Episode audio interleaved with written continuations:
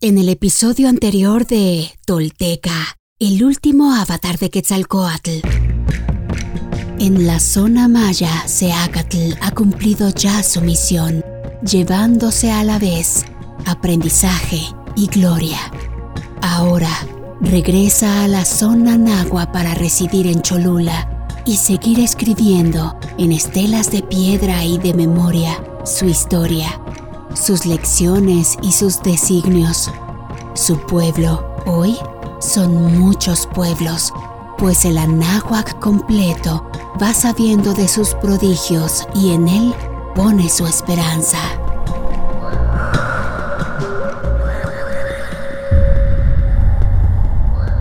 Esto es Tolteca, el último avatar de Quetzalcoatl. Todo esto sucedió y los textos y códices dan cuenta de ello. Estos son hechos reales. Quienes logran desentrañar en sí mismos el secreto del todo, se vuelven personas espejo, rostro y corazón. Y en ese espejo nos reflejamos todos como herederos de la.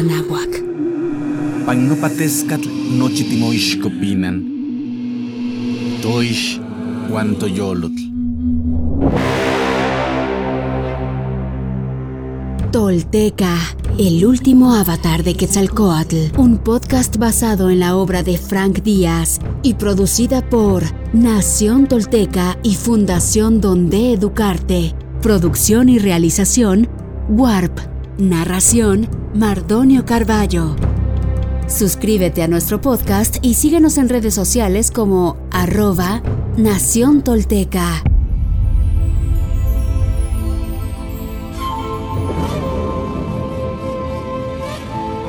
El templo de los gigantes.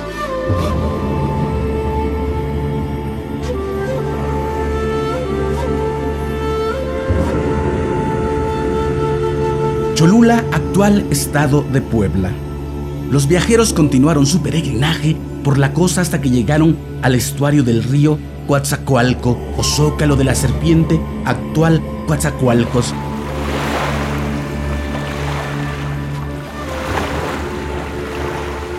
Aquí tomaron a su izquierda y bordeando las montañas entraron a Cholula por la puerta del este.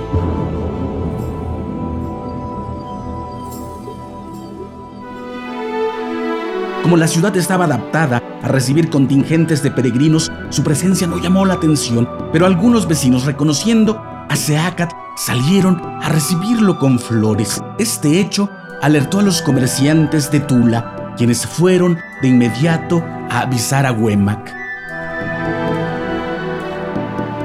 Cholula estaba dedicada a un profeta de la serpiente emplumada llamado Ejecat, viento, espíritu, aliento. Lo estimaban tanto que era el único Dios al que otorgaban el título de Señor, de modo que cuando juraban por nuestro Señor se entendía que hablaban de Quetzalcoatl. Dos veces al año en su tonal natal y cuando el sol tocaba el centro del cielo y los cuerpos no arrojaban sombra, le hacían grandes fiestas de flores. Los sacerdotes aprovechaban para renovar sus votos y vestir sus trajes de gala consistente en jubones blancos, largos hasta los pies, estampados con flores negras de cuatro pétalos.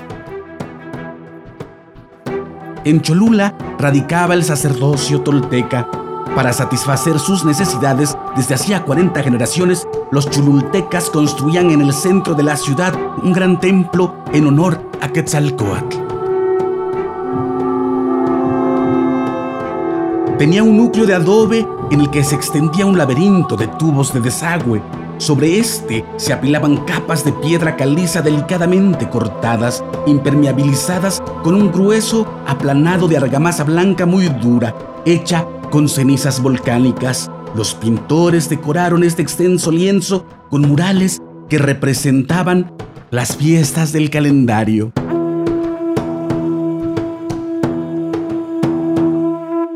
La base del edificio medía 584 pasos por cada lado. Su alzada se dividía en cinco cuerpos piramidales apilados unos sobre otros que representaban los cinco niveles del Mictlán, el inframundo.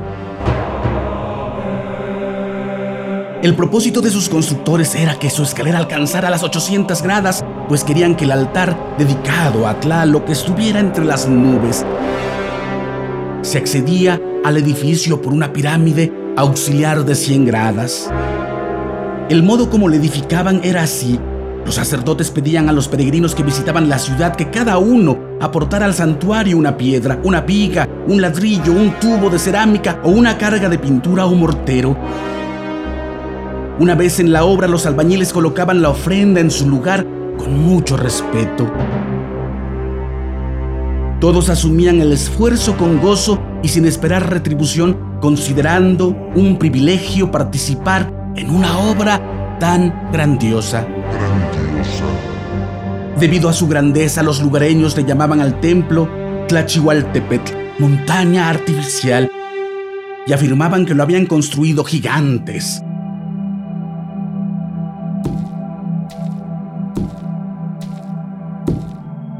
Cuando Seacat llegó a Cholula, las labores de construcción estaban paralizadas, pues en los últimos años la afluencia de peregrinos había disminuido mucho. El patio se usaba como plaza de mercado y las habitaciones para sacerdotes que se alineaban en su periferia estaban ruinosas. Acautzin ordenó a los albañiles que las remozaran e invitó a los peregrinos a hospedarse en ellas.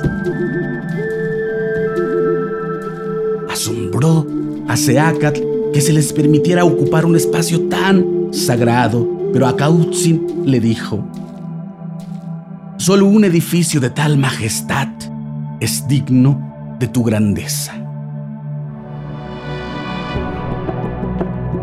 En su infinita sabiduría, Seacatl sabe distinguir la fe del halago convenenciero, sabe dilucidar el alma con tan solo un vistazo a los ojos de su interlocutor y conoce mil maneras de esgrimir argumentos contra las trampas de la realidad. Sin embargo, es también un hombre amoroso y comprometido con su gente, quien cree en la bondad y está dispuesto siempre a sumar a la emancipación de los pueblos en pos del crecimiento, la paz y la tranquilidad. Pero la naturaleza humana muchas veces se torna en un laberinto complicado y el elegido tiene que lidiar con ello. Dice el Huehuetlahtolli. Qué bueno si junto a ti es dicha la recta palabra, la que no causa daño. Si la transmites, no le excedas ni le quites, pero cuídate de las observaciones distraídas, porque solo pervierten, no son rectas. Precipitan al hueco, a la trampa y el lazo.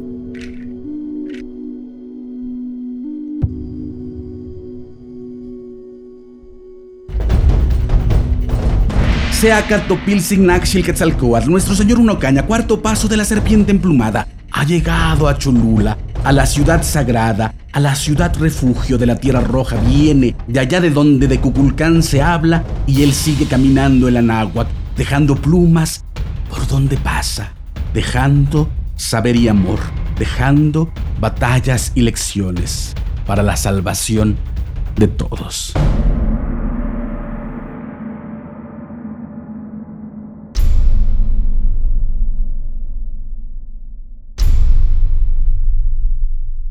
Hoy me pongo de pie, firme sobre la tierra. Al reconocerme reconecto, orgulloso con mi maravilloso pasado Dejo atrás la mentira, las falsas creencias y la vergüenza que me fueron impuestas. Sí, estoy listo para tomar mi destino.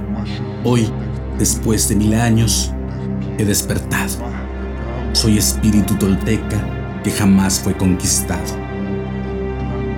Hoy reconecto contigo, Anáhuac, nuestro verdadero grandioso y milenario origen para que desde ahí unido con mis hermanos toltecas, caminemos erguidos en el presente y hacia el futuro que forjaremos.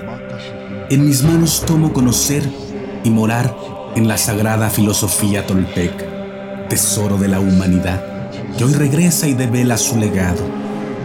Un camino para despertar y evolucionar en un mundo que se ha quedado sin imaginación ni respuestas.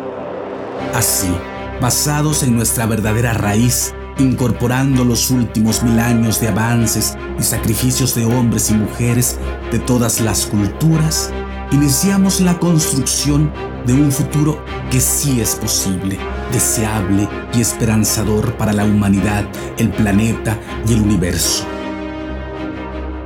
Sí, soy sagrado. Sí, soy tolteca. Sí, soy sagrado, soy sagrado, soy tolteca.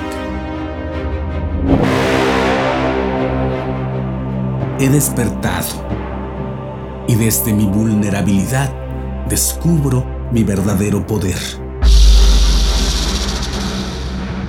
Una vez más, mi corazón brilla en el horizonte.